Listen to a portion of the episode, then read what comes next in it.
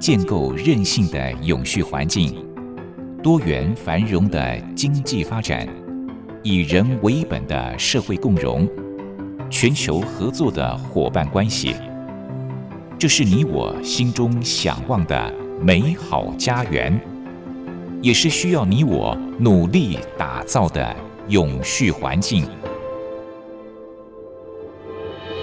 美丽台湾，永续家园。本节目由教育广播电台与台湾永续能源研究基金会共同制播。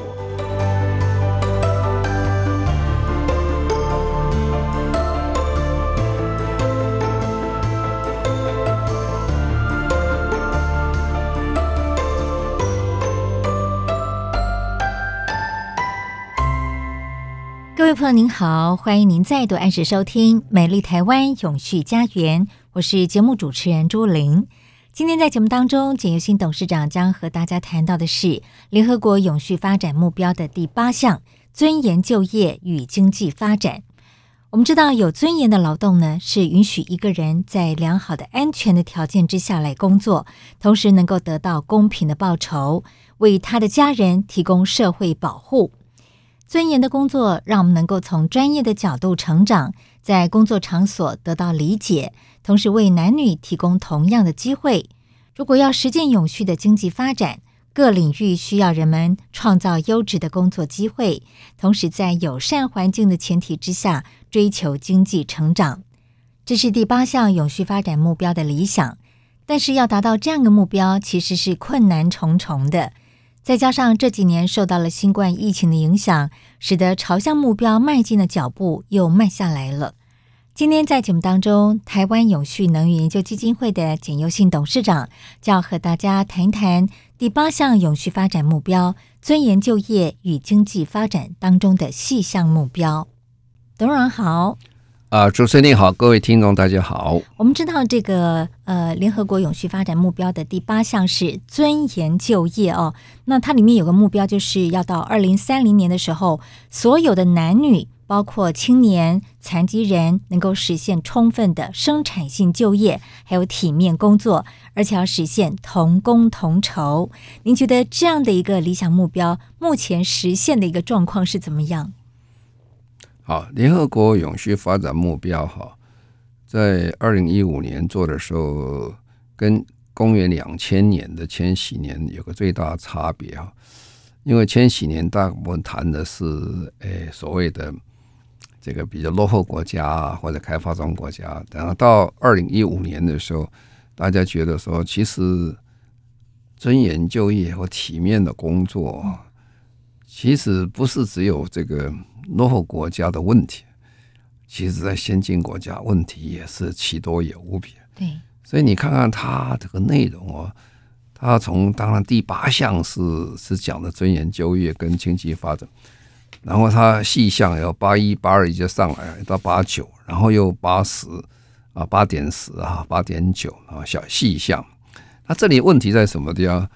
问题在说前面都讲的是比较落后国家，所以你刚刚看到的时候觉得，哎，这个哪里是问题啊？在台湾这不是问题，的确台湾不是问题。可是刚才主持人谈到说，哇，要同工同酬，那么这里问题就来了哈，这个不是那么容易啊。这个同工同酬已经不是。呃，落后国家的问题是先进国家就是问题啊，台湾也有这个问题，那欧美更多了这些问题，所以这个是要做到这个事情，其实上要二零三年要完成，我看是可能性不大啊，但是会有很多的进步是真的，我们每年看都在在进步哈。那但是说要完成大家这种想法是很困难的。那尊严就业为什么讲尊严就业体面的工作呢？实际上讲，这跟你的教育程度还很有关系了哈。当然，教育程度好的，你就是比较容易找到好的工作哈。但是，这个社会环境就变得很有关系了。那社会环境如果不是很理想的时候，即使你做了很好的教育，结果也不怎么叫什么。尤其最近这个战争一发生，有很多难民的发生哈。就有我个人的例子了，那个时候我在。一九九三年到英国当大使当代表的时候，那个时候，呃，英国其实经济状况也不是很好，找是不太容易找。那个也在这个时候，就我们工作中，我们大使馆就聘了一位司机了，司机。那么这个司机呢，我问问呃有有理啊，是非常的好啊，而且讲话都啊轻声细语。老实讲起来，你怎么看都不像司机了。为什么？他其实只是很很很体面的一个人。嗯、那我我就问他说：“哎，你怎么来当司机？”他是伊朗人，伊朗哦，伊朗人，啊、伊朗人。嗯、伊朗在一九七九年发生伊朗革命之后呢，有很多的伊朗人就离开家园跑离开了，因为他们跟回教的这个呃教义不太相同。呃，后来从这个巴勒维时代。比较呃，君王带一点君君王跟民主主呃民主政治的立场一点的，换成完全比较宗教极端性的政府，他没有办法忍受，他就出来了。嗯，出来以后，他是伊朗大学的电机系毕业。哦，是。老实讲，这个是很红的当。哎呀，这个电机系在任何国家在发展中都是非常重要。可是到到英国又很难找到事啊。很难找到，是因为英国人也不见得会用他们。他虽然已经在英国有工作权了，是因为种族的关系吗？种族问题？呃，都有，都有各种原因都有。在英国其实也是很复杂的地方哈。英国虽然讲起来，你看在讲同工从头等等啦，要没有种族歧视啊。其实英国这种千年帝国，本来不要说种族歧视了，本来就是在一个社会里面阶级就很清楚了啊。然后又他是外国人啊，所以他找不到，所以他找到。我们这是外国使领馆来当司机啊，嗯，呃，当然他表现的非常好了，我们也比较给他付上不错的待遇啊。但是讲起来，对他讲起来其实是很辛苦啊。他是很好的教育，很好的水准，但是他的工作好不好呢？其实对他讲起来，相对于他的教育是不好的啊，因为他在自己的国家的话，那是一定是高薪的了哈，那是这样做。所以我就说，尊严就业跟体面的工作，基本上还跟你的大环境有关系啊。所以这个联合国在这一次呃第第八项做的时候，它就有很多的指标了，这指标。但是最近这个指标都不太理想啊。为什么不太理想？最主要不理想原因就是因为疫情的关系。疫情关系以后，我们都晓得疫情。呃，我们常讲，如果就环境面讲起来，疫情其实对环境是有帮忙的了。说什么帮忙？为什么？呃，因为封城锁国了哈，那工厂停工啊，当然二氧化碳排放减少，污染排放也减少，所以有很多有趣的事情发生的，就是说在印度啊。有些地方人突然发现说：“哦，我们的北方原来有喜马拉雅山哦，因为平常看不见，雾蒙蒙的一片哦，啊，这突然好了哦，几十年的雾蒙蒙的，一个空气污染不好了哈，所以它是有好处的哈。但是这个不是我们谈永续的意义啊，永续永远是三件事情嘛，你一定要经济要发展，社会要公平正义哈，然后这个呃环境要很干净才好嘛，是吧？”所以这不是我们的目的啊。好，那现在这次因为这样的关系，疫情，我们很多的经济停滞了啊，所以损失了非常多的工作。那么在二零二一年的统计大概是这样哈，这个呃，大概这损失两亿五千五百万的全职工作的损失，哦，这个是很可怕，两亿多人没有工作啊，这个。比我们在二零零九年的时候，我们要金融危机嘛？金融危机的时候，在二零零七年到二零零九年呢，如果这比较起来，比金融危机损失的量是四倍之大，四倍之大。所以我刚才讲，你要做这个呃尊严的工作机会的时候，跟大环境真的是很有关系。那个大环境真不好的时候，那真是非常的困难。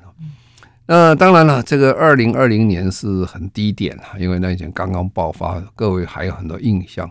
那时候很多的封城锁国的事情发生以后，大家状况不好啊，所以这经济增长率都是负的啊。那二零二一年开始复苏了，复苏了以后，呃，经济开始好，但是这个呃工作量当然是开始增加，但是也没有办法一下恢复到过去的一个水准出来啊。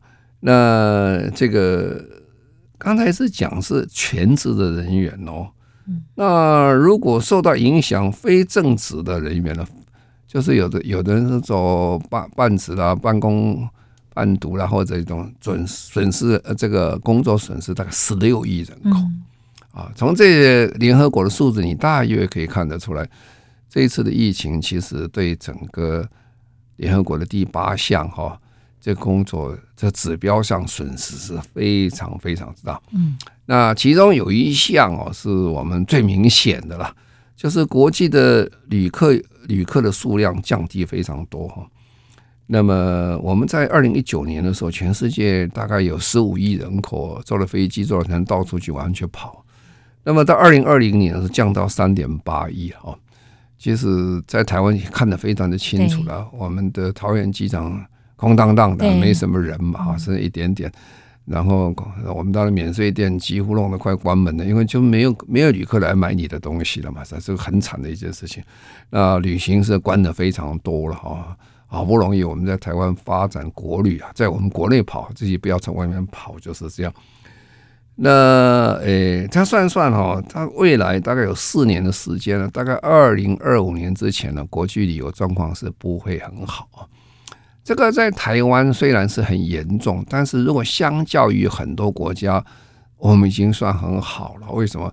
如果你比起泰国啦、西班牙这些国家哦，他们的这个呃观光客啊，还有这些呃观光旅游的 GDP 占比啊，很多都超过百分之十以上。如果这么大的数字，你就晓得，那那那影响就业实在是非常大。有时候。这个人就是很难说了。有时候我们很羡慕这些国家，在比如说我们到欧洲去看，常常发现，哎，欧洲国家其实，哎，为什么他们的 GDP 会这么高呢？为什么他们国民平均所得这么高？因为他有很多就业的机会，在台湾是没有的。哦，那些机会哪里来？叫做老祖老祖先留给他们的，嗯、老祖先在他们国家建设的非常好，有很多的古迹名胜哦，你可以去看啊。你看了以后，你就发现哇，这个地方就业就会很好啊。所以这时候在这种状况下，观光旅游啊，对他们影响真是非常非常之大。是对。在二零二零年一直到去年啊，我想很多国家都受到了这个疫情的影响，也影响到了他们的观光收入，还有他们的就业人口，这是一个很大的问题。其实我们台湾也是如此，我们台湾在去年五月突然间爆发了这个疫情，疫情警戒呢升级到了三级，也好多人一下子失业了哈，所以这疫情呢真的是害惨了好多人。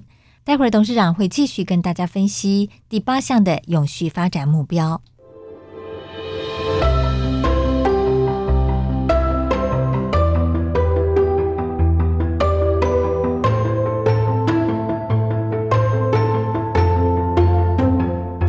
环境永续、企业永续、能源永续。您现在收听的节目是教育广播电台。与台湾永续能源研究基金会共同制播的《美丽台湾永续家园》。美丽台湾永续家园，我们节目是在每个礼拜六的早上十一点零五分播出。邀请到的主讲人是台湾永续能源研究基金会的董事长，同时也是中华民国无任所大使的简又新博士。今天谈的是呃联合国永续发展目标的第八项。尊严就业跟经济发展，刚才董事长提到了，因为疫情的影响，也影响到了很多很多国家，他们的观光旅游业也间接造成了很多人因此失业哦。那董事长继续要跟大家谈这个部分。好，那么每个国家也都知道，就是说就业最重要的是要培训啊，这个人员人都是人才嘛，但是。这个人才的这个才啊，是木字旁的人才啊，什么就是还没雕塑过的。你真的要变成人才啊，是没有木字旁的人才啊，那就变成他是很有能力的人了。最后有一天呢，他真是很有能力，你再加个贝字旁给他哈，财富的财哦，是。这我我有三财啊，一个是木材啊的财，第二个是这我们什么边都没有的人才的财，第三个就是说哇。那个是人才，他会创造很多的财富出来。Uh. 那怎么创造了那个木有木字旁的才是需要雕塑的啊？那人也是这样，他需要教育的。所以如果你教育的很成功的话，他当然呃产出会比较好一点。那么有些已经毕业了，他没有办法再去上大学啊、中小学的时候，你就很很多培训的课程出来。还有要转业你要培训，可是，在这一段时间，因为这个状况不好啊，你这个培训的机构也也不太能够群聚了。那也不是每个国家像台湾这么好，说有这么多的这些网络设备可以使用。所以在这一段时间呢，他们的统计，联合统计大概是这样。年轻人啊，或或者是这个年轻的妇女们呢，特别是这样，没有参加过呃培训的，呃，因此对工作有损失的哈，就减少被培训的人数，妇女大概占百分之三十一左右，年轻人啊，各位讲很可怕一件事情，嗯、是那年轻的男性大概百分之十四左右啊，这就回顾当刚才主持人一开始讲，这个男女要同工同酬啦，要一样的机会啊。啊，你根本就连教育培训的机会都没有，你要求他同工同酬，其实是不太可能的事情哈。所以你看，这个男女之间的年轻人跟老之间差的是非常之远。所以在未来这个事情啊，其实会越来越严重了，因为疫情的关系。那当然，现在疫情看起来在很多国家已经慢慢恢复正常了啊。那比如说在美国，其实美国现在失业率是非常低了啊，他们就业情况是真的是。在全世界先进国家里面是非常受到羡慕的啊，比这个欧洲都好很多，所以这状况是这样的啊。呃，当然的，很多国家也都不一样啊。所以说，就业的过程当中，刚才讲大环境跟你体面的工作就业机会，跟你努力的结果哈，会不会有没有相关性呢？这是非常明显的了。比如说。最近很流行一个叫“躺平族”了，“躺平族”，“躺平族”，我想就是说，特别是在中国大陆，最近很多年轻人觉得，哎呀，我努力了半天也没什么用，我就干脆躺平算了啊！其实这个不是只有中国特有的现象，其实在台湾也有一些躺平族哈，这个都是人数多少的问题了哈。就是说，觉得我这工作是体不体不体面，是不是很理想，是有尊严的工作，做了半天，他觉得。我做了半天呢，没什么戏唱啊！我赚了钱，其实连房子都买不起啊，连房子一角都买不起啊，感觉蛮悲哀的。所以就有躺平族。那你要说，哎，那美国有没有？呃，有。美国最近我看报上的有四百万的这个人呢，他不愿意工作了，他就就算了我去领领这个失业救济金啊，那个钱也不少，是吧？我是省吃俭用点，我我活得很愉快，我不要去工作，有钱可以拿啊。所以这个就变成一个。心理的状况引引发这个整个就业的市场的变化，那你要做到说很有尊严又很有这个体面的工作，其实讲起来，这牵涉到大环境跟心理的状况，所以我就回过来跟你讲，他说：“哎，那联合国原来是怎么规定这个事情，怎么想法？”那我刚刚一开始就讲，联合国在做这个事情呢，它通常它不是说呃以全世界先进国家来做，它其实是。以落后国家先开始起算，所以它它的第八第八项哦，这个永续发展目第八项，它的细项里面是这个子目标里面八点一啊，它就会讲什么东西？八点一，它是要根据国情维持经济成长，尤其是开发低度或者最低的国家，每年的国民生产额要增加成长百分之七 percent，百分之七左右。其实这是很高标了哈，当然了，你说它七 percent 是高标，不过因为它基基础很低嘛，是吧？基础很低，生长比较快啊。但实际上过去的两年里面，因为疫情的关系，其实都不好啊，都不，而且是很糟糕。更糟糕就是说，因为他们的基础设施少，他们网络设施少啊，因此他们。在家上课啊，等等这些，其实比先进国家落后很多，这都会造成以后的后遗症非常的多。所以八点一这第一项，这个第一个指向讲起来，啊，七 percent 的经济成长其实不太容易做到啊。所以你刚才讲二零三零年的是不是能做到联合国的这个目标？我看是很难，很难，因为刚才就讲，因为你经济不好的话，你其他就很难再去做教育培养，因为国家根本就没有经费，就是这样。那再来就是八点二项啊，这是第二个指标，透过多元化、科技升级、创新，提升经济的产能，将焦点集中在高附加价值跟劳动密集的产业。这个讲起来也是很容易啊，呃，题目是很正常啊。但是台湾这样是跑了差不多五六十年了。他讲说要增加这个高附加价值，要把劳动力密集的产业要个增加，增加增加就业机会。在一九五六零年代，台湾其实就业机会是不多的，经济状况也不好了，所以我们那时候有出出加工加工出口区啊，要非常多的女工，咱们很努力，让台湾的经济整个起来。那个有当时的外在环境。那不是每一个国家都有这状况，特别是在非洲的国家，它并没有那个背景状况，所以你要突然要增加很多劳力密集的工业是很困难的。当然，这个以美国人来论了，美国人在这方面其实他有很多帮忙的地方，比如说我们的友邦啊，以前我去访问的时候，哎，我就发现说有很多的台商在那里，我就在想，哎，为什么？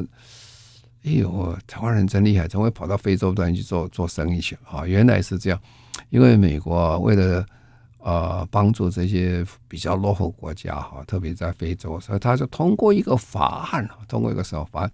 通过一个法案就是那些国家的这个纺织品呃外销到美国是不需要税的。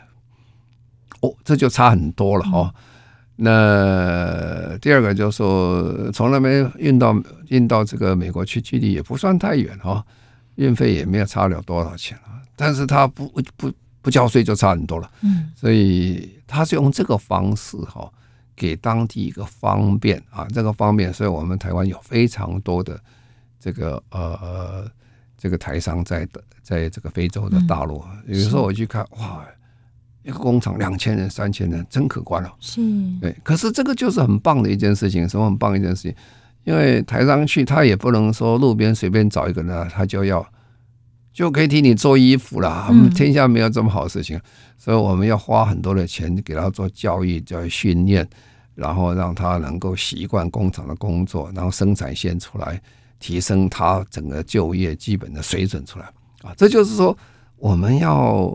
让他这个呃成功的话，就这个第八点第二项的时候，你怎么样增加他的一个呃劳力密集的产业？然后呢，你就会给他很多的教育，这个教育提升了，他工作就变成非常体面。有一点又回复到我们一九五六年在台湾的加工出口区的概念啊。不过这个是由美国人的帮忙，就说哎，你这个呃非洲法案呢，你说送到。美国的东西是不需要税，有这个 incentive 在这里。是刚才董事长举了这个，我们当年很多的台商到非洲去发展事业哦，就让我想到我们电台有一位同事，他的父母亲就是早年到非洲的摩里西斯去经营纺织厂，那也是做得有声有色的。那当地的人呢，到现在都还非常感念他的父母亲。好，这就是一个例子。好，好，我们休息一下。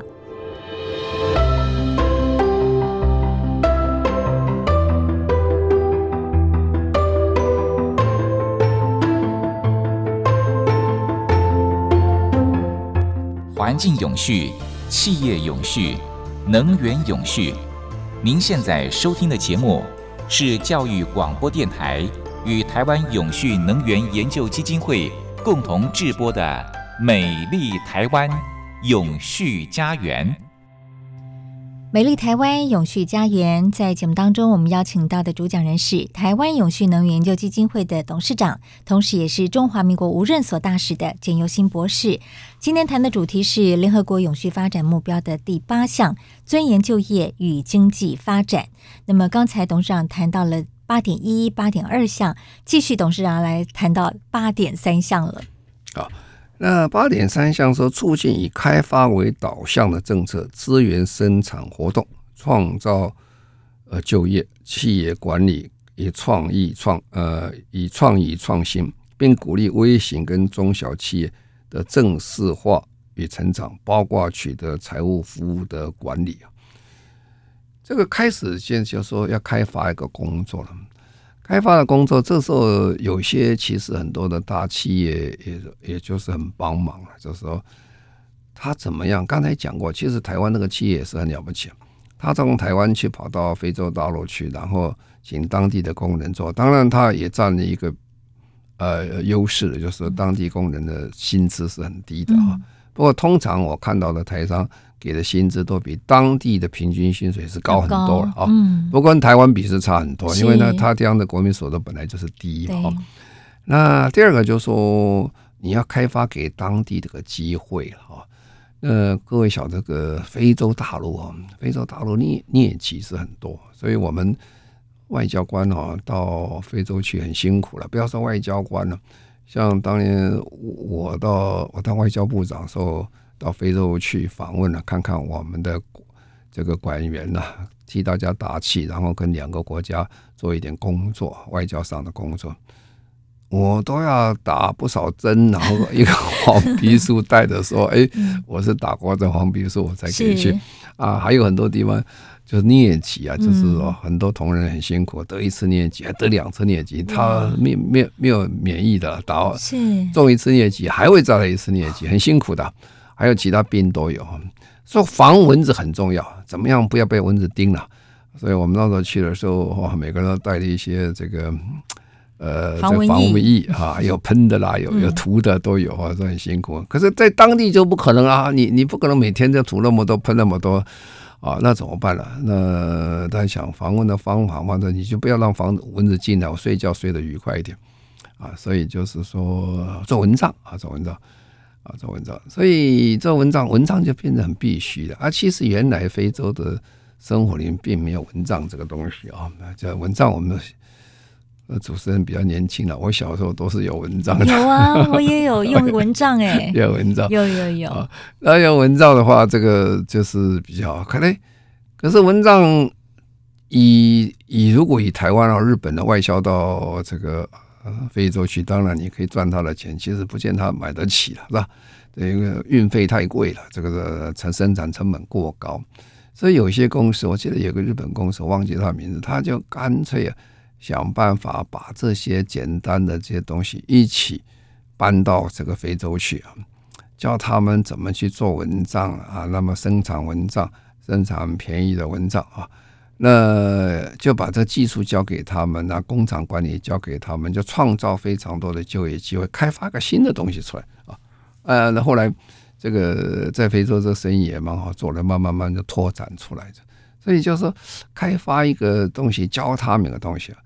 呃，等于我们常常讲说，呃，看到人这个没有鱼吃的时候，送鱼给他吃，当然是很好，他没事。可是吃完他还是没有鱼啊，嗯，啊，所以也叫他钓鱼啊，钓鱼叫钓，哎，他钓，哎，有鱼啊，就钓很好，他就自己钓可以吃。然后你就发现说，钓了鱼以后还不够了，你叫他做钓竿啊，叫他做钓竿，钓竿做了，钓线做，他就可以去卖钓竿啊，嗯、卖钓竿。如果这个池子够大，海都够大的话，他就。产生一个新的产业出来了，最后渔船就出来了。所以很多所谓国外的这些地方，就是有很多第三国的海员呢，呃，你就会聘请他，那就给他一个创造个就业机会给他。那就台湾讲起来，我们国家虽小，我们是全世界非常有名的渔业大国，我们的船很多，我们这个全世界到处都跑啊。所以这些船到当地国的时候。跟他合作开发，做很多的鱼的加工生产，增加它的一个附加价值啊。那么也产生到很多就业机会。然后这个就业滚滚滚的话，就会把当地的经济也可以有所帮忙，就是这样。所以这个讲这个尊严就业，其实它跟经济是息息相关的哈。所以你必须要教把它教好，然后第二件事情，你给他工作机会；第三个，你给他市场啊。像美国当时就说好，我开放市场给你。所以，我们这个外交官，你像很有意思。你在国外就跑到你到中南美洲国家去，比如说你到海地啦，好多国家去看，哦，有我们非常大的这个呃这个呃纺织纺织厂在那里，还有这个哎这个呃什么卡基布呃卡基库的工厂等等啊，哦，这些比较大品牌我们在那边做，就是利用这个方法做它的一个呃创造工业就就业机会。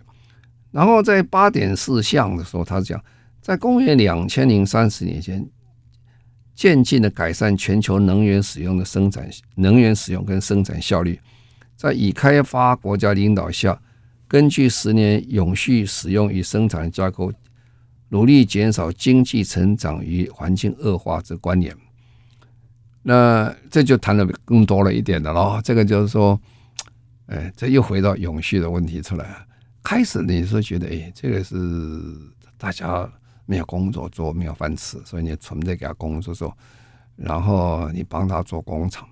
可是慢慢做多了，就产生几个问题出来。第一个问题当然是能源的问题了。它有那么多能源啊，那么能源，那能源使用都是化石燃料，也产生很多的污染出来。那这些污染出来，它可能是赚了一些钱也没有错，但是这个污染哈，你就会产生它非常多的环境的损失。最后老师讲一句话。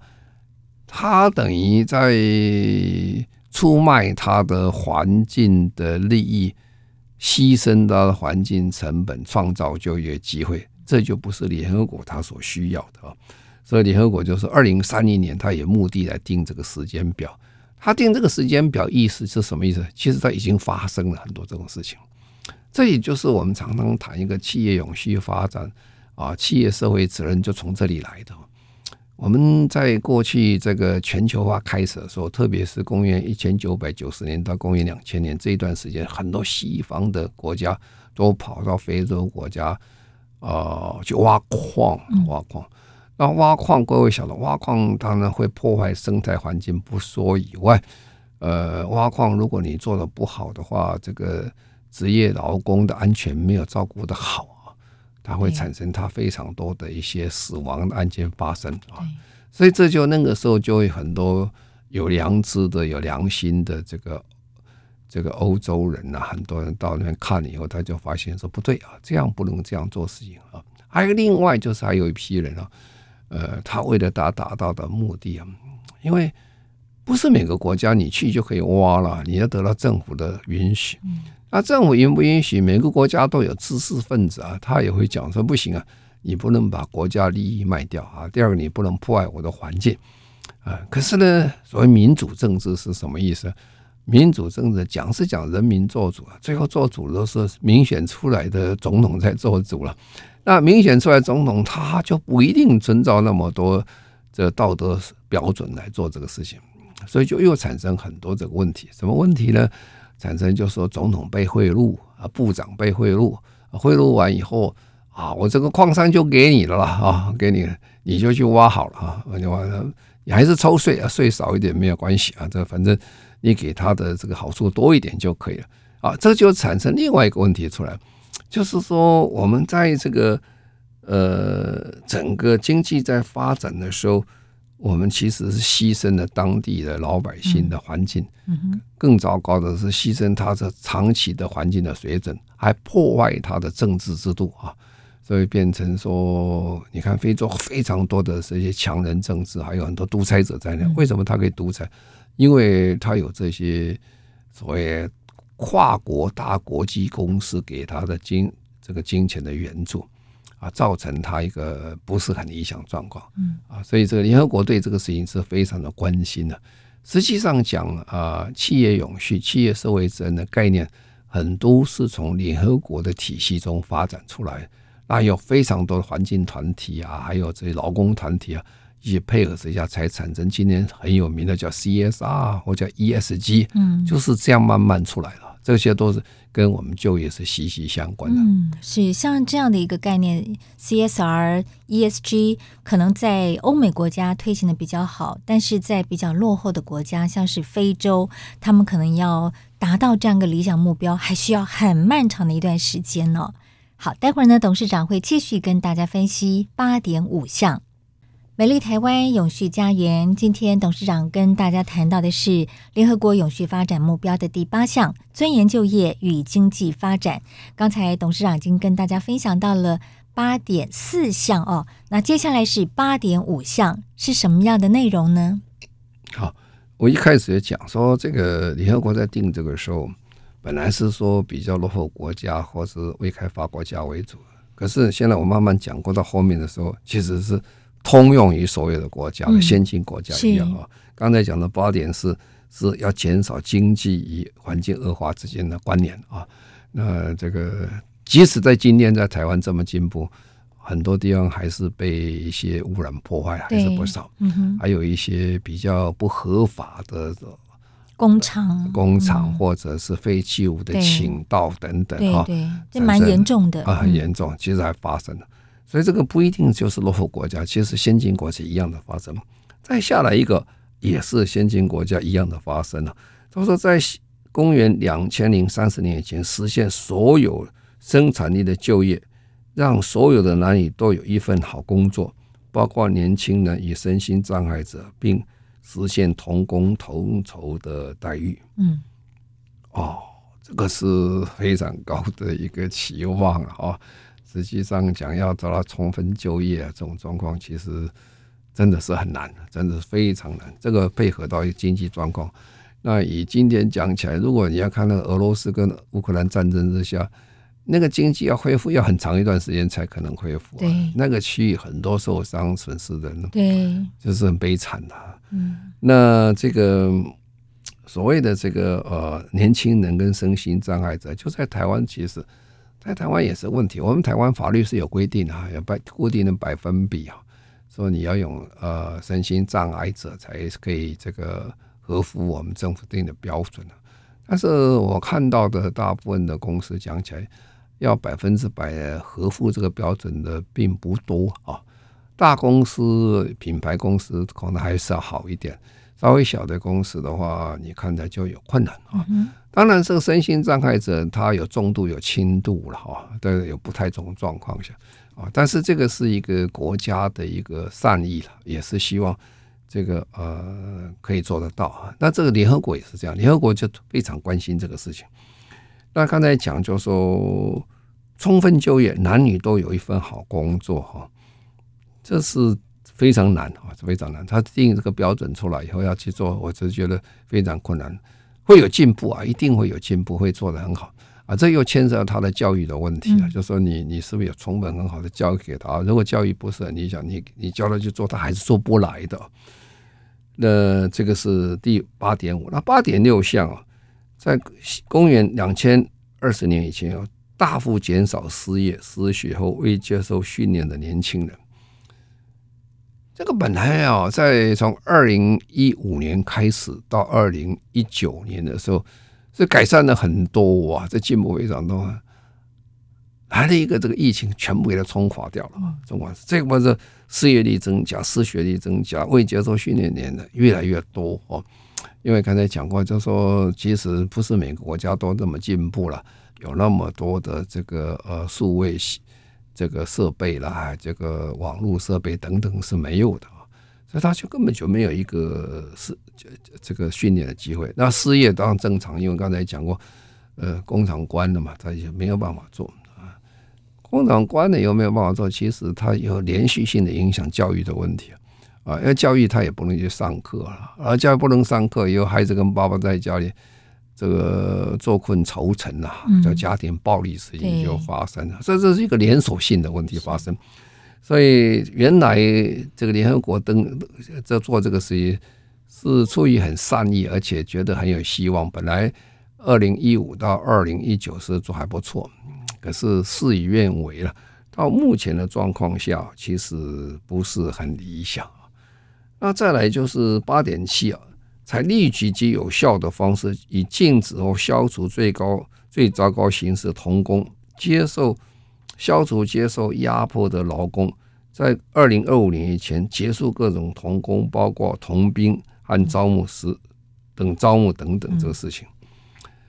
那这个讲二零二五年呢，其实今天看起来都是不太可能的哈，因为刚才讲就是经济反正不是那么理想啊。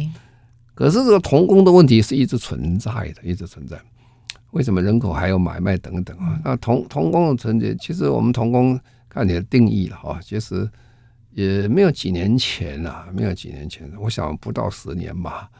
以这个全世界第一名品牌的公司啊，叫做苹果手机啊，它都被控告说它在生产线上使用童工了，使用童工。